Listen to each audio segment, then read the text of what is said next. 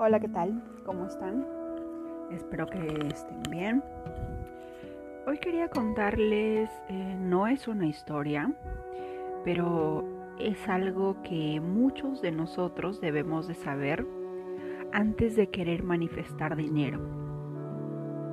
Recuerden que para manifestar dinero todos lo queremos, pero no puedo decir todos porque muchas personas mm, no desean el dinero porque se nos ha enseñado que el dinero no compra la felicidad o que mm, el dinero no te hace feliz.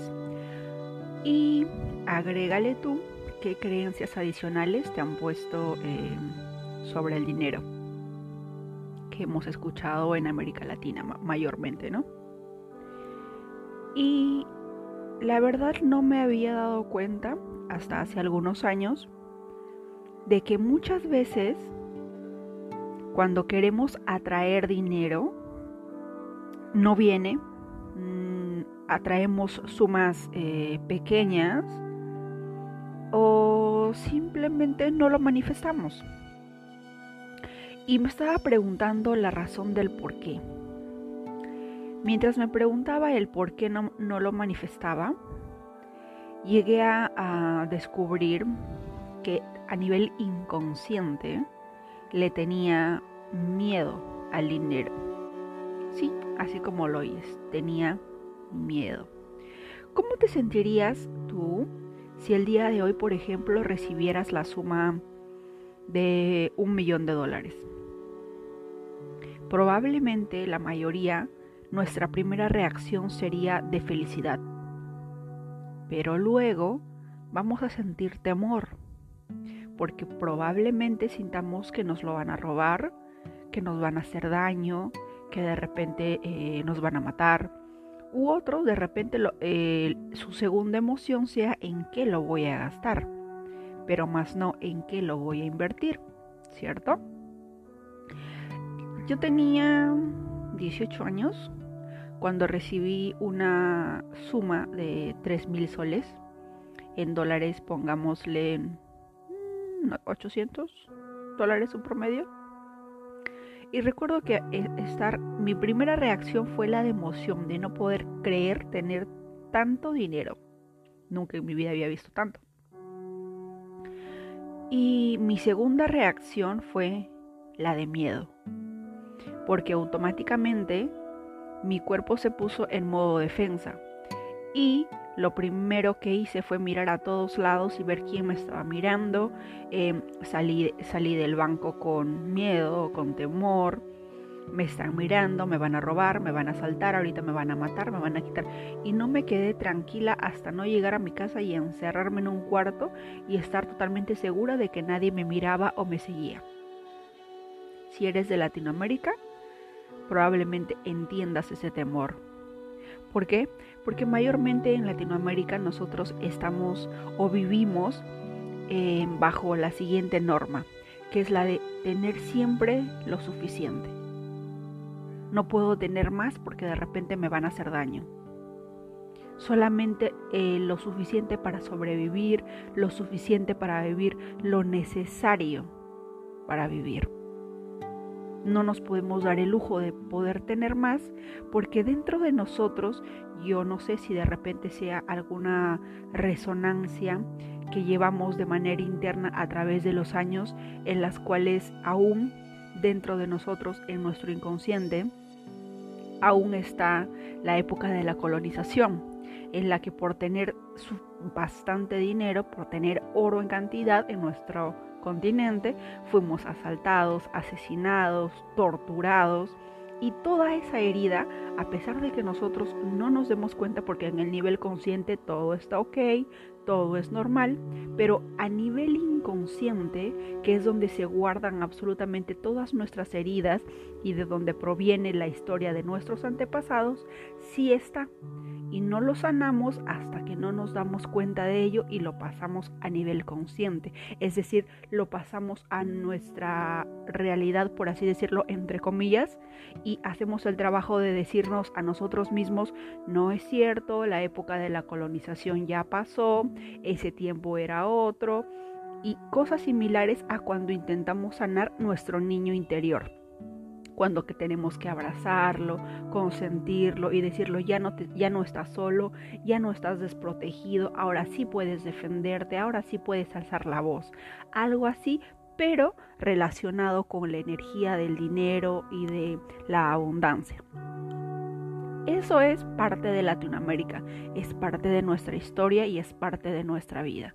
Pero vayamos a la historia de los judíos, que cuando yo leí la historia me quedé impactada y pude darme cuenta de por qué a veces muchos de nosotros no manifestamos o por qué en Latinoamérica no hay tantos millonarios como lo hay en Estados Unidos o en Europa o incluso los árabes, los judíos.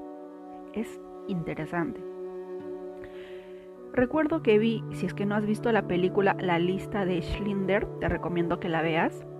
Es un hombre, si no me equivoco, alemán que generó una fábrica y utilizaba empleados judíos, pero fue gracias a su contador que le ayudó de alguna manera a salvar muchas vidas, pagando con oro, con plata, con joyas, para que pueda comprar la vida de muchos judíos. A lo que voy es que muchos judíos, si es que vemos a lo largo de su historia, salvaron sus vidas con diamantes, con oro, con este tipo de metal al que nosotros le tenemos miedo de tener porque nos van a matar.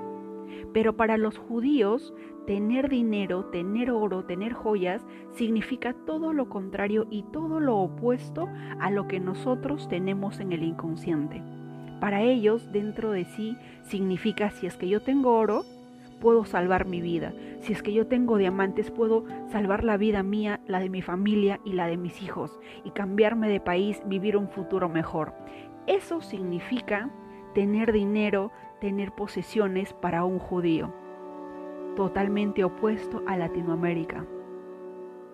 Y esa herida, que a pesar de que parezca, ay, bueno, ya pasó, ya no estamos en esa época, para nuestro inconsciente eso no es del todo real. Sino dígame por qué aún así en Latinoamérica estamos como estamos y por qué la mayoría de judíos tiene mucho dinero. Es gente de negocios. Serán pocos los judíos que sean pobres, pero la mayoría de ellos siempre va a ser hombre, eh, gente de negocios, gente que tiene dinero, gente que maneja suficiente dinero.